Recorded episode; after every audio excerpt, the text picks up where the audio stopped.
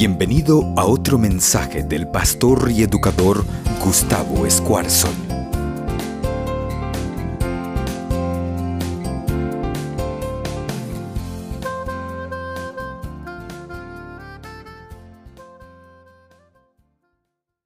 Fear Factor. Oh, perdón.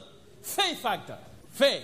Hoy es el último tema de esta serie y queremos de una vez por todas conquistar nuestros miedos y enfrentar la vida en el nombre de Cristo Jesús. Porque dice la palabra de Dios que aquel que teme en Jehová y en su dirección no tiene por qué tener miedo. Que el verdadero amor, ¿qué hace? Echa fuera el temor. Pero hay uno de los grandes miedos que el ser humano tiene que enfrentar, que es el miedo al cambio. Al ser humano no le gusta cambiar. Ustedes vieron que hay personas que en la iglesia siempre se sentan en el mismo lugar.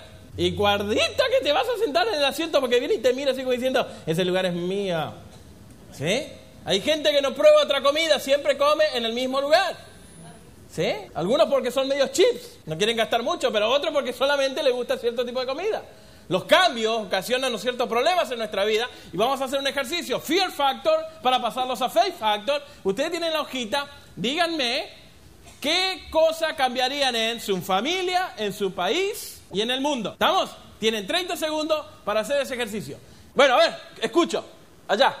¿Qué cambiarías? Muy bien. Eunice, ¿cambiaría de su familia qué cosa? Ah, yo, yo. Ajá, tú, muy bien. El pueblo cambiaría yo. Ok. El mundo cambiaría yo. Si yo cambio, las cosas pueden cambiar. Muy, muy bien, muy bien, muy bien. Muy bien. Que, que tanto el país como la familia se administren con Dios. Muy bueno. Bueno, miren, ¿sabe qué? En realidad las tres preguntas correctas las respondió Eunice. Porque yo creo que se puede cambiar. Y el cambio está en uno mismo. ¿Eh? El crucero. Así que como primer premio le vamos a dar el crucero y como Rose, que hoy se bautiza, tuvo una de las buenas, le vamos a dar el premietecito a ella. ¿No es cierto? Un aplauso para Rose. ¿Ok? Y los esperamos a Eunice y a para el Love Boat de Lighthouse el crucero.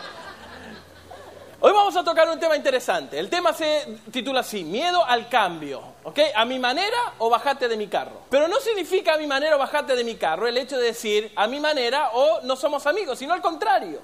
La vida tiene muchas más alternativas positivas que el hecho de encerrarnos en una manera de ver las cosas que al contrario nos lleva a tomar unas decisiones que a veces no son las mejores ni no son las sabias. ¿Saben? El Señor tiene un plan para cada uno de nosotros y Él quiere que nosotros podamos llegar a entender que el plan que tiene Dios para nosotros es tremendamente bueno, es tremendamente agradable, es tremendamente perfecto.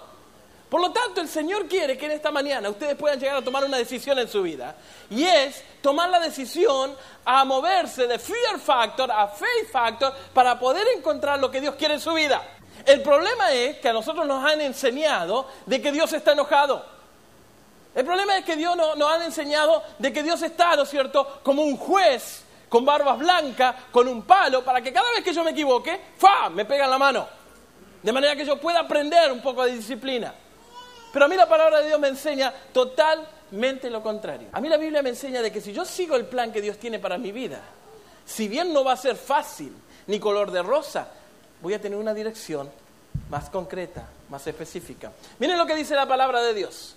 Porque yo sé muy bien los planes que tengo para ustedes, dice Dios a través de Jeremías, afirma el Señor, planes de bienestar y no de calamidad, a fin de darles un futuro y una esperanza. Último tema de la serie, así que vamos a entrar bien en cosas personales. ¿Cuántos de ustedes llegaron aquí y en el primer momento del tema, cuando yo le, pregunté, le, pedí que por favor miraran a la persona que está al lado y dijeran qué pudieran cambiar de esta semana, no cambiarían cosas que realmente le trajeron dolor a su vida, que le trajeron ansiedad, que le trajeron un, un alto grado de estrés. Y a veces el hecho de poder movernos y cambiar ciertas cosas en nuestra vida trae una inseguridad increíble, pero yo quiero decirle esta mañana, mi querida familia, de que Dios quiere no cambiar las circunstancias, sino que cambiemos nosotros para que las circunstancias cambien. Es increíble cuando uno habla con la gente, la oración que hacemos la mayoría de nosotros es, ay Señor, tengo problemas en mi casa, por favor, cambia a mi marido. Ay, Señor, tengo problemas con mis hijos. Por favor, metete la cabeza de mi hijo y cambia a mi hijo. Ay, tengo problemas en la iglesia. Por favor, cambia al pastor. Que se ríen porque están orando eso. Así que, ¿eh? a ver. Sí, sí, ¿no? Sin embargo, la palabra de Dios dice, no, La cosa es al revés. Una vez que tú cambies, todas las cosas que están alrededor tuyo van a cambiar. Una historia súper conocida, todo el mundo la conoce, ya la repetí mil veces, pero es la única que conseguí otra vez para que me vaya al punto. Viene un matrimonio y se quería divorciar. Y llegan a la oficina pastoral y dicen, queremos hablar con ustedes, pastor. Y le digo, no hay problema, vengan. De a uno, dice, los dos juntos no. Uh. Cuando es así, está brava la casa. Entra la mujer y habla como 45 minutos. ¡Ah! Unos problemas increíbles. Entra el hombre, 10 minutos. ¡Ah! ¿Vieron la relación? ¿Es verdad o no es verdad? No, ok, está bien. ¿Cómo que no? llega el hombre a la casa, ¿no es cierto? Y la mujer le pregunta, ¿cómo te fue en el trabajo? ¿Qué contesta el hombre? Bien. ¿Ya está? ¿Qué más quieres saber? No, pero contame, ¿algún problema? ¿Qué contesta el hombre? No. Entonces, ¿cómo te fue? Bien. Si se te ocurre, porque ese día escuchaste el sermón del pastor y tenés que ser, ¿no es cierto?, que querés cambiar, y si te ocurre cometer el error de preguntarle a ella, ¿cómo te fue en el trabajo? Dos horas y media te tiene. ¿Sí o no? ¿Es así o no es así? Es así. Y justo están los yankees contra... Y vos ahí, ya, ya, mi amor, fantástico, ya. Entonces, cuando esta pareja entra, el consejero le dice a la señora, mire, ¿usted se quiere divorciar de su marido? Sí, no lo aguanto más. No lo aguanto más. Le digo, ok. El consejero matrimonial la mira a los ojos y le dice, señora, ¿usted quiere divorciarse de su marido? Sí, dice. Ya no me pregunte más, me quiero divorciar de mi marido. Vamos a hacer una cosa. ¿Qué le parece si antes de divorciarse, usted ese desgraciado lo hace sufrir? Y a la mujer le brillaron los ojos. Y dijeron, yes, eso es lo que yo quiero que éste sufra por todos los años de mi vida que yo le di. Entonces el, consejero matrimonial le dice, ok, no hay ningún problema, vamos a hacer una cosa, por un mes usted va a ser la mejor mujer del mundo. Cada vez que su marido llega, usted está toda, ¿no es cierta, arregladita, perfumada, no como una bruja con todo el pelo para, no, no, no, está, ¿no es bien perfumadita, bien, bien arregladita, y todo lo que él le dice, usted, sí, mi amor, ¿ok? Sí, papito, ¿ok? Él le dice, quiero mirar eh, la serie mundial y ustedes cambian el clon, se olvidan del clon y miran la serie mundial con él. ¿Sí? ¡Ay, Victoria! tipo matada. ¿Ok? Comida. ¿Qué quieres comer, mi amorcito mañana? Eh, ¿Arroz con gandule, con churucito? ¿Con qué? Ahí está, calentito, todo. Un mes, la mejor mujer del mundo. Al mes, cuando este tipo diga, ah, que el que mando soy yo y van a ver quién lleva los pantalones en la casa, ¡pam! Le presentamos los papeles de divorcio, usted se divorcia y lo mata y lo, lo hace sufrir para que vea lo que perdió. Y ella dijo, sí, eso me gusta. Eso, vamos a hacer eso, porque para que sepa qué clase de mujer era la que tenía al lado y la perdió. ¿Eh? Sí, un mes, la mejor mujer del mundo, fantástica, estraba, pantufla, camisas planchadas, no había ningún problema, bien arregladita. Y era una barbaridad. Esa mujer era extraordinaria. Así que al mes llega de nuevo la mujer, oficina del consejero y le dice, bueno, vamos a sacar los papeles, vamos a empezar a firmar los divorcios. Y la mujer le dice, ¿quién se quiere divorciar del mejor hombre del mundo? El cambio está en ti, no en la otra persona. Pero pastor, usted no sabe lo que es mi marido. No, yo no lo sé. Yo no sé lo porquería que es la sociedad, yo sé lo porquería que soy yo. Y que cuando yo empiezo a hacer la diferencia, la gente comienza a contagiarse y se comienza a hacer la diferencia. Y Dios dice, yo tengo planes para ustedes, planes que van a traer esperanza, pero no busquen el cambio en la iglesia, no busquen el cambio en la sociedad, busquen el cambio en ustedes mismos, haciendo la voluntad de Dios. Dejen de venir a la iglesia, irse de la iglesia vacío, traten de encontrar una conexión con el Señor, de tal manera que cuando ustedes salgan de la iglesia puedan llegar a decir, en esta mañana tuve una experiencia tan personal con el Señor que realmente puedo decir, soy una nueva persona. Eso es lo que es Cristo entrando en mi vida, sacando toda la basura y poniendo un jardín de flores que huele la salvación. Así que la palabra de Dios me enseña a mí de que Dios tiene un plan increíble. El problema, ¿saben cuál es? El problema es que yo tengo miedo al plan de Dios. ¿Saben por qué? ¿Qué si yo le digo, Señor, utilízame lo que tú quieras y al Señor se le ocurre decirle que me tengo que ir al África a sacarle dientes a los negritos que tienen todos los dientes podridos? Y uno dice, no, no, no, pará, pará. ¿Qué si el Señor me dice que vos tenés que dejar el novio o la novia que tenés porque no te conviene? Dice, no, pastor, ya te estás metiendo. ¿Qué si el Señor te dice que tenés que dejar el trabajo que tenés porque te está absorbiendo tanto que vas a perder tu familia? Entonces, no, ese no puede ser el plan de Dios. ¿Cómo el plan de Dios me va a pedir que yo cambie? Pues sin cambio no hay plan de Dios. Porque Dios te dice de que hay cosas en nuestra vida que están mal, las cuales se llaman pecado. Y el pecado uno lo tiene que cambiar por perdón. Y entonces cuando yo me meto en el plan de Dios, el Señor empieza a acomodar todas las circunstancias de alrededor. Pero yo no puedo hacer como Frank Sinatra, de hacer todas las cosas a mi manera. No, porque el Señor dice, no es a tu manera, sino es a mi manera. El plan de Dios, fíjese lo que dice la palabra de Dios, Él tiene un plan que es totalmente radical. Nosotros todavía no hemos experimentado para nada lo que el Señor tiene para con nosotros. La palabra de Dios dice que el plan de Dios es personal. Miren lo que dice Salmos. El Señor dice, yo te instruiré, yo te mostraré el camino que debes seguir, yo te daré consejos y velaré por ti. Fíjese cuántas veces se repite ahí, te, ti. El plan de Dios es personal. El Señor te hizo como una obra maestra. ¿Saben que una vez venía Miguel Ángel, el famoso artista italiano, y venía caminando, ¿no es cierto?, en una compra de piedras, y encontró un pedazo de piedra toda deforme cuando la mayoría de los artistas ni siquiera la miraba porque parecía que no tenía ningún tipo de utilidad. Miguel Ángel se acerca y le queda mirando, le queda mirando y su amigo le dice, ¿por qué la miras tanto? Ese pedazo de piedra no sirve. Y Miguel Ángel le dice, veo un ángel en esa piedra. Hoy en día, si ustedes van al Museo de Medici en Florencia, está la obra más preciosa que alguna vez Miguel Ángel pudo esculpir que se llama La cara de ángel, que la sacó de un pedazo de piedra que la mayoría de la gente pasaba por el lado y dijeron que no servía. Al mundo y todas sus estrategias para poder decirnos qué es lo que vale, el ser humano no vale nada. Pero el Señor no te mira como sos, porque Él formó un plan personal.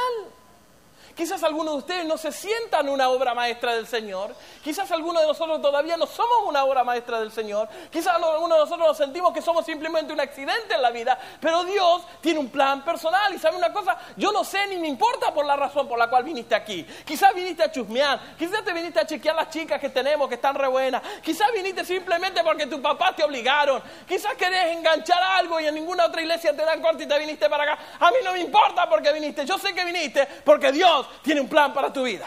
Así que prepárate esta mañana para salir cambiado. Y ese pedazo de piedra que no sirve para nada va a salir esculpido a la imagen de Dios. El plan de Dios es tan personal que Él lo hizo antes de que tú nacieras. Antes de que tu papá y tu mamá se conocieran, Él sabía lo que ibas a hacer en tu vida y Él te puso un plan personal de relación íntima con el Señor. Dice la palabra de Dios que el plan no solamente es personal, sino que es agradable. No se amolden al mundo actual, sino que sean transformados. Así pueden comprobar cuál es la voluntad de Dios, buena, agradable y perfecta. Agradable no significa que es ok. Agradable no significa que es, mm, está bien. Agradable significa que es extraordinariamente bueno. Que no hay otra cosa mejor. Escuchen, ¿usted compraría un original de Picasso y lo pondría dentro de un closet? ¿Saben lo que tiene Picasso? No es amigo de Teco Calderón, no. ¿Usted compraría un cuadro original de Picasso y lo pondría? No. ¿Ustedes comprarían una Lamborghini Diablo de 263 mil dólares y la parquearía debajo de un árbol con palomas? No. ¿Por qué? Porque es demasiado precioso, costoso como para hacer algo así. ¿Ustedes creen que el plan de Dios para su vida es sufrir? Después de todo lo que le costó a Jesús crearte y salvarte, ahora te va a dar un plan mediocre de segunda clase. El plan de Dios es tan agradable que cuando lo pruebes no vas a querer otra cosa. Es como las papitas esas chips no podés comer solo una. Una vez que vos probás lo que es vivir en la, presencia, en la protección de Jesús, es tan agradable. Y la palabra que utiliza allí el griego no es simplemente algo que gusta bien en un momento, sino que es lo mejor que hay. El Señor tiene un plan personal para tu vida, el Señor tiene un plan tan agradable para tu vida, y no solamente eso, sino que el plan de Dios es, ¿cómo? Perfecto. Alguno dirá, pero ¿cómo puede ser eso? Miren lo que dice la palabra de Dios. Es buena, agradable y perfecta. ¿Saben que el concepto de perfección de Dios no es futurista, sino que enfoca el presente? el plan de Dios hoy es perfecto para tu vida. Mañana no sabemos. Hoy tú eres perfecto. Y el plan que Dios tiene para tu vida es perfecto en este momento y lo tenés que seguir. Por ejemplo, yo sé que hay personas esta mañana acá sentadas, escúchenme bien, ¿eh? no voy a andar con rodeo ni pelos en la lengua. Yo sé que hay personas esta mañana acá sentadas que todavía no han dado paso al bautismo porque están esperando el momento perfecto. Cuando vengan mis familiares que están en Irak, cuando, cuando el viento venga del otro lado, cuando están esperando el momento perfecto. Y ese momento perfecto, ¿saben qué? No existe. ¿Cuándo es? Hoy. ¿Cuándo es el tiempo perfecto? Ahora, porque el plan de Dios en este momento es que tú puedas sentir la experiencia de Dios ahora, no mañana, si no nos sirve. El plan de Dios en esta mañana te dice es personal, es agradable, y no solamente agradable, sino también es perfecto. El problema es que los seres humanos tratamos de jugar con el Señor y tratamos de conocer la voluntad de Dios de algunas maneras engañosas. Por eso Walter Mercado tiene tanto dinero. Por eso la gente mira tanto el tarot, porque quiere saber lo que va a suceder en su vida a través, ¿no es cierto?, de algunas cosas extraordinarias, pero el Señor no trabaja así. Por ejemplo, había una señora que una vez dijo, estaba por viajar a Tierra Santa, y dijo, ¿cómo puedo saber si Dios me está llevando a Tierra Santa? Así que cuando mira el reloj eran las 7.47. Entonces ella dice, ah, voy a interpretar eso, el Señor quiere que viaje a Tierra Santa en un avión Boeing 747. Entonces la gente dice, comienza a tomar decisiones tan estúpidas que comienzan a buscar en la vida diaria cosas que los ayuden a tomar las decisiones que ellos quieren. Un joven entró a hacer dieta y él tenía por costumbre, por hábito, comer donas. ¿Cuánto le gustan las donas? Y resulta que este muchacho dijo, tengo que dejar de comer donas para bajar la panza que tengo. Así que dejó de pasar por el negocio de las donas. Pero un día se le ocurrió decir, voy a comprar unas donas para mis compañeros del trabajo. ¿Vieron cómo uno empieza a racionalizar? Y dice, Señor, si tú quieres que yo hoy compre donas para mis compañeros del trabajo, que yo encuentre un estacionamiento enfrente del Dunkin' Donuts. Y dice, y encontré, justamente enfrente, después de dar 15 vueltas al negocio, encontré un estacionamiento enfrente del Dunkin' Donuts. Así hacemos nosotros con la voluntad de Dios. Señor, si es tu voluntad. Yo le conté la historia de un muchacho de mi iglesia que estaba, estaba con ganas de enganchar algo, ya estaba desesperado. Regla número uno, muchachos, nunca se muestren desesperados. Ustedes sí, cara, cara de, de estamos bien solos. Funciona. Y este muchacho dice, pastor, no aguanto más. ¿Tengo que enganchar algo? Le digo, sí, ¿qué vas a hacer? Ah, yo hice un pacto con el Señor. Yo voy a llegar temprano a la iglesia, 9 de la mañana, y me voy a parar en el frente. Y la primera muchacha que entre ahí, esa va a ser mi novia. Porque esa va a ser el pacto que hice con Dios. Y yo le digo, bueno, mira, esas cosas no siempre funcionan. No, no, no, dice, yo ya hablé con Dios y está todo arreglado. La primera muchacha que entre a las 9 de la mañana, esa tiene que ser. Porque llega temprano a la iglesia, así que es espiritual. Y se para, así en el frente. Y cuando abre la puerta, la primera muchacha que entra, muchacha joven, pero fea, pero con gusto, pero con ganas era fea. Y enseguida, no, no, eso no puede ser la voluntad de Dios. ¿Qué se requiere para que la voluntad de Dios se forme en nuestra vida? Miren, rapidito, anótenlo por allí. Dios quiere una actitud radical. Escuchen, Dios quiere una actitud totalmente radical. La actitud es lo que cambia todas las cosas de nuestra vida. Estaba hablando con un gran amigo mío y me estaba contando alguna experiencia que yo quiero contarles a ustedes esta mañana. A ver cómo andamos de tiempo. Regálenme 10, 15 minutos más. La actitud de los que cambia todo en la vida. ¿Se dieron cuenta? Que la misma circunstancia con diferente actitud es totalmente diferente. Uno puede enfrentar los mismos problemas con dos actitudes diferentes y las cosas cambian, uno lo ve de forma definitiva. Por ejemplo, me estaba contando este amigo mío de que hay personas que tienen problemas de adicciones. Hay personas que tienen problemas de adicciones con las drogas, con el sexo, con la televisión. Hay problemas que tienen adicciones con el temperamento, por ejemplo. Hay personas que son ¿no? Eh, airadas constantemente. Y hay personas que agarran y buscan la excusa y dicen, ¿no es cierto? Ah, dice, mi temperamento no lo puedo controlar. Yo tengo que pegarle tres o cuatro cachetazos a mi mujer por día. ¿Le ha pasado, Sol, que encuentran ese tipo de personas?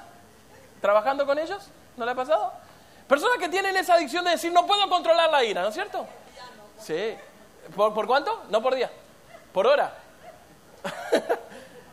Pero resulta, ¿no es cierto?, que si aparece Tito Trinidad en el medio de la escena, esa, esa adicción a pegarle cachetazo a la esposa, ¿por qué no le pegan a Tito Trinidad? Se le va. Porque saben que en el primer cachetazo que le pegan a Tito, Tito le pega un derechazo y lo desarma. O sea que no es una cuestión de adicción, sino una cuestión de elección y de actitud. Quizás esta mañana hay muchos de ustedes que dicen, pero pastor, yo no puedo cambiar ciertos hábitos en mi vida. No, si vos querés y tenés la actitud correcta, el Señor puede hacer maravillas. Estoy malo este fin de semana. No, no me mires así, no te voy a hacer pasar. ¿no? Ok. Yo quiero que nos cuentes allí en ese micrófono lo que vos contaste en la junta de la asociación. La actitud es lo que cambia, me tenés que amar igual. ¿Seguro? Escuchen, ¿eh? Jóvenes, escuchen. Pues, bueno, buenos días. Me cogió sorprendida, pero nada, yo me bauticé en Cuba hace ocho años atrás, el 25 de septiembre, el 23, perdón, y yo era adventista por nombre. Pues yo estuve yendo a muchas iglesias, pero en todas me sentía totalmente vacía, totalmente vacía. No tuve un encuentro personal con Cristo nunca, hasta que Dios me dio la oportunidad de empezar a venir con mi familia aquí a Lighthouse. Pero anteriormente a eso yo me pasaba de pop en pop, viernes en viernes, sin importarme que fuera sábado, que fuera día del Señor. Yo me pasaba bailando porque esa era mi vida. Y yo decía, háblenme de Dios el sábado, pero no el viernes por la noche porque lo mío es bailar ese día. Estoy un poco nerviosa, pero para mí esto es, es fuerte y estoy gozosa ahora mismo en Dios porque yo dejé eso, porque tuve un encuentro personal con Dios. Mi vida ahora consta de estar aquí rodeado de Dios y de todos ustedes, porque gracias al pastor y a la iglesia y a Dios que utilizó estos medios para cambiar mi vida, yo estoy hoy aquí y me siento totalmente llena del Espíritu de Dios, me siento llena, mi corazón en realidad abunda felicidad.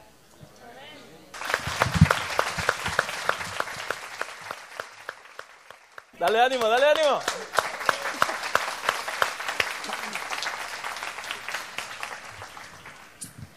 Este, el jueves eh, mi jefe me llama a la oficina y me dice que yo tenía que ir a trabajar sábado porque tenía que terminar un informe que teníamos que entregar el lunes.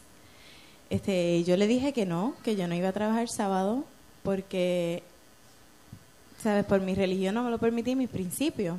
Él conoce bastante porque nosotros hemos hablado mucho de, de mi religión y eso y él conoce bastante. Entonces, pues él me dijo, no, este, yo te necesito aquí el sábado, este, de verdad que yo lo siento por ti, este, vete, piénsalo y me contestas mañana. Pero yo me fui y no le dije nada.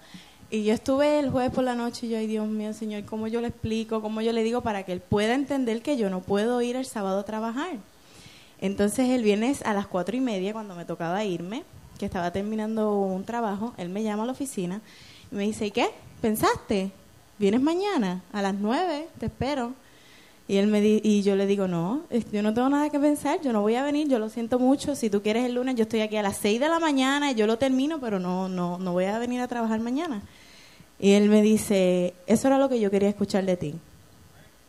Este, yo he notado que tú de enero para acá tú has cambiado muchísimo en tu forma de vestirte, eh, con las prendas, este, ya no usas prendas y yo entendí que tú estabas volviendo otra vez a la iglesia porque tú me habías explicado todo eso de las prendas y eso y, y yo me siento tan orgulloso de tener una persona en mi área de trabajo que sea diferente a los demás.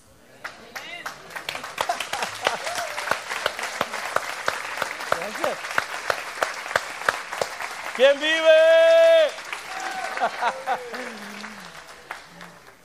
Tu cerebro hace 15.000 decisiones, 15.000 decisiones por segundo y vos me vas a decir a mí que él se equivocó con, el color de ojo que tenés. Lo que él necesita es una actitud radical. Y esa actitud radical, según lo que dice el versículo, fíjense, no te enojes por causa de los malvados ni sientas envidia por los malhechores. ¿Quiénes son los malvados? Los que intencionalmente quieren hacerte daño.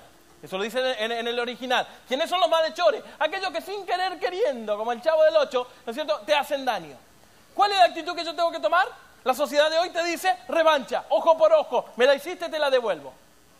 Pero para poder conocer la voluntad de Dios y lo que Dios quiere en mi vida, dice, no sientas envidia, no te enojes. ¿Saben por qué? Escuchen mi iglesia, cuando yo me enojo, mi mente se me nubla, no puedo decidir. Cuando yo tengo envidia, mi corazón pierde la capacidad de discernir lo que Dios quiere para mi vida. Me paso más tiempo peleado con mi ex esposo y tratando de desquitarme que hacer lo que la voluntad de Dios quiere.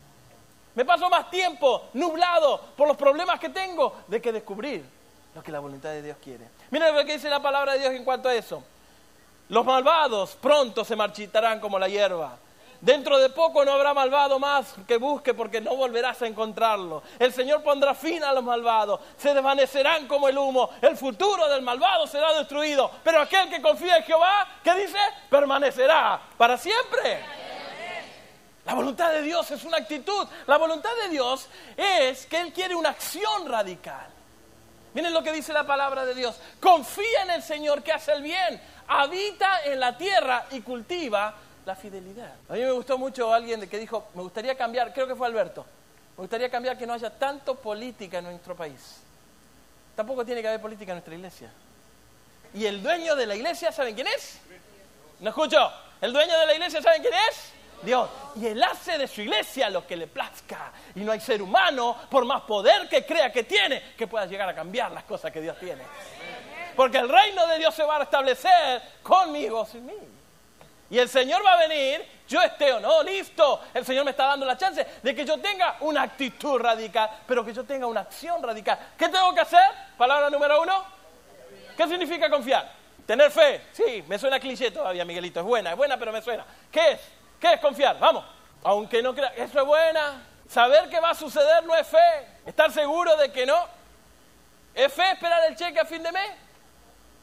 Bueno, algunos que trabajan independientes sí, pero si no, si no, no. ¿Qué es confiar? Vamos, ¿qué dijo Jesús? Era profesional, un pescador de toda la vida. Y este acá me va a enseñar a mí si lo único que hacía era limar la madera, era un carpintero. Sin embargo, por fe, por confianza. Rubén, obedecer, obedecer ciegamente. Sí, mami, someterlo a todo a él, dormir tranquilo, dormir tranquilo. ¿Cuántos de ustedes están durmiendo perturbados? Escuche, escuche, ¿cuántos de ustedes están durmiendo perturbados por los problemas? Pones un niño arriba de, una mesa y le decís tirate. Y ese, ese niño es tu hijo. ¿Sabes lo que él va a hacer? ¡Wow! Free fall. ¿Sabe por qué? Porque confía en que qué. Y entonces cuando él viene así, ¡fua! Vos le haces, ¡Vale! Y el niño hace, ¡fuágata! Contra el piso. Y le dice, vamos a probar de nuevo. Y lo pones arriba y le decís, tirate. ¿Sabes lo que él te va a hacer? No, ni, no, ni lo pienses lo que te va a hacer. No se va a tirar. ¿Por qué? Por dejaste caer. Tell me, church, ¿cuántas veces te dejó caer Jesús? ¿Cómo? ¿Cuántas veces te dejó caer Jesús? Entonces, ¿sabes qué? Salta, porque el Señor está abajo para recogerte. Porque el Señor puede hacer lo imposible si confiamos en Él. Una acción radical. Y no solamente una acción radical, sino que Dios quiere un afecto radical. Miren lo que dice la palabra de Dios. Deleítate en el Señor y Él te concederá, ¿qué cosa? ¿Ustedes se vieron lo radical que es este versículo? Deleítate en el Señor y, a ver, todo lo que piense. Imagínate ahora, decir, mm, quiero... mm, oh, ¡Ping! Carro. Y para colmo no te da un yugo. Te, te pone un BMW 730, piel de cuero, todo equipado, con la radio adentro, solamente que algunas estaciones están bloqueadas, pero toda, y un paquete de CD de toda la música. ¿Te imaginas? Sí, por supuesto, está puesto el, el CD de Lighthouse, claro. Mm, a ver, a ver, a ver, quiero una casa. Pero no ahí, ¿no es cierto?, en, en- en- en la parcela metida allá, ¿no es cierto?, en el medio de Morovis. No, sino que te pone una casa en la playa de Dorado, 24 piezas, 3 jacuzzi, 4 piscinas. ¿Le gustó? ¿Sí? Bueno, cosas que ojo no vio ni oído escuchó es lo que el Señor está preparando para aquellos que se deleitan en el Señor. ¿Sí o no? Yo no sé nada de ustedes, pero mi mansión va a tener siete lagos de oro adentro. Para presumir con todo. Escuchen, deleitarse significa el, el torno amable de que una persona se agacha. Por ejemplo, cuando un niño llora y dice, mamá, no, dice, uno se deleita en ese lloro porque implica la necesidad del baby. Eso es lo, miren lo rico que es el hebreo en esta palabra. Dice, uno se deleita cuando el niño lo, lo necesita y le dice, papá, no, excepto que sea a las 4 de la mañana y querés dormir, lo querés matar, pero si no, esa inclinación al, niño y agarrarlo en los brazos y que el niño está "Ah, ah", y lo apoyás en el pecho, ¿no? Los que no están cansados, relax, ya van a tener esa experiencia, ¿no? Y, lo apretás así en el pecho y el niño hace y se va calmando. Eso, eso significa deleitarse. Usted puede tomar este versículo de dos maneras. Deleitarse en el Señor y Él conceda todo su deseo, ¿eh? Voy a hacer todo lo que se me da la gana. Y no es así. ¿Saben por qué? Porque cuando uno se deleita en el Señor y comienza a hacer los caminos del Señor y comienza a tener una pasión radical, un plan radical y todo es radical en su vida y comienza a actuar en forma radical, el mundo dice vengate, Dios dice perdonalo. El mundo dice pegale una trompada, el Señor dice dale otra mejilla. Cuando sos radical en tus acciones, fue a... Un niño fue a un pet shop, un lugar de mascotas.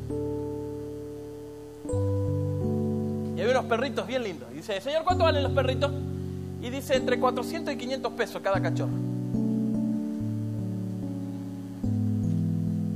Dos dólares con 37 centavos. Híjole, dice, no me alcanza. Por ahí la señora que estaba cuidando el negocio sale con una mamá de perrita que había tenido perritos. Y atrás de la mamá salen corriendo tres o cuatro perritos la meten en la jaula. Y a los pocos segundos, bien retrasado, aparece un perrito que venía cogiendo. Y el niño lo mira y dice, ¿cuánto sale ese perrito? El dueño del negocio le dice, no, ese perrito no está a la venta, está deforme, está todo destrozado. Dice, cuando nació la mamá lo agarró de, acá para moverlo y le, le, le dislocó las piernas y va a quedar cojito así todo el tiempo. No está para la venta. Dice, pero ¿cuánto sale? Yo quiero saber, yo quiero comprarme ese perrito. El Señor le dice, mira, mi hijo, no vas a poder comprar ese perrito, ese perrito no está a la venta, está deforme, no le vamos a poder sacar nada. Y el niño insiste, agarra y dice, yo quiero comprar ese perrito. El Señor se enoja y le dice, ese perro no está a la venta, no sirve para nada, es una porquería, está todo deforme. El niño da dos pasos atrás del mostrador y se levanta el pantalón y le muestra que su pierna derecha era una pierna artificial y él sale caminando cogiendo. Si yo valgo algo para el Señor, ese perrito también vale algo para mí. Yo le voy a dar los 2 dólares con 37 y 50 centavos por mes hasta que yo termine de pagar a ese perrito. Mira las flores del campo que se visten sin ni siquiera hacer un movimiento. Mirad las aves que tienen lugar donde habitar sin ni siquiera labrar ni trabajar. Mirad las rosas del campo y los lirios. Cuanto más el Padre hará por ti que eres sus hijos. Esta mañana muchos de ustedes llegaron aquí con su corazón destrozado. Yo lo sé. Muchos de ustedes llegaron aquí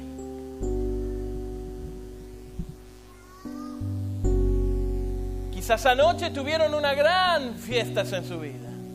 Pero llegaron aquí, se sienten mal, se sienten culpables, se sienten vacíos. Tratan de pretender, tratan de cantar, pero no pueden. Tratan de poner excusa y decir, no puedo quebrar el hábito. Y el Señor dice, sí. Porque the fear factor is changed to faith factor.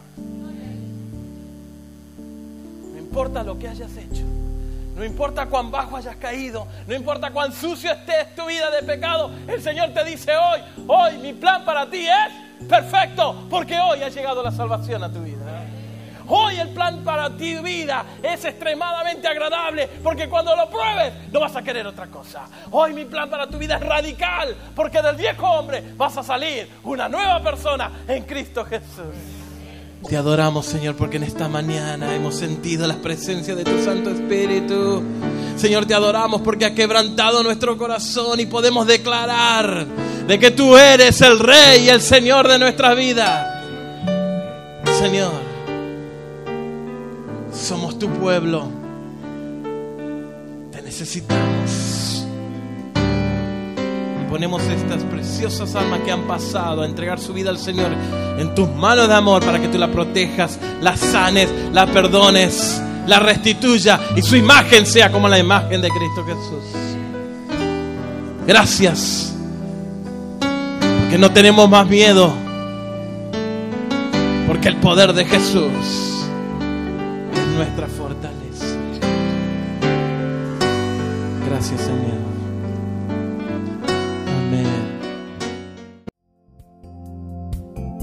Esperamos que haya disfrutado del mensaje. Lo invitamos a que continúe junto a nosotros en la búsqueda del verdadero significado de la vida. Si tiene alguna pregunta, desea recibir algún material o necesita que oremos por usted, no vacile en contactarnos a la dirección indicada en la portada de este disco. Gracias y que Dios le bendiga.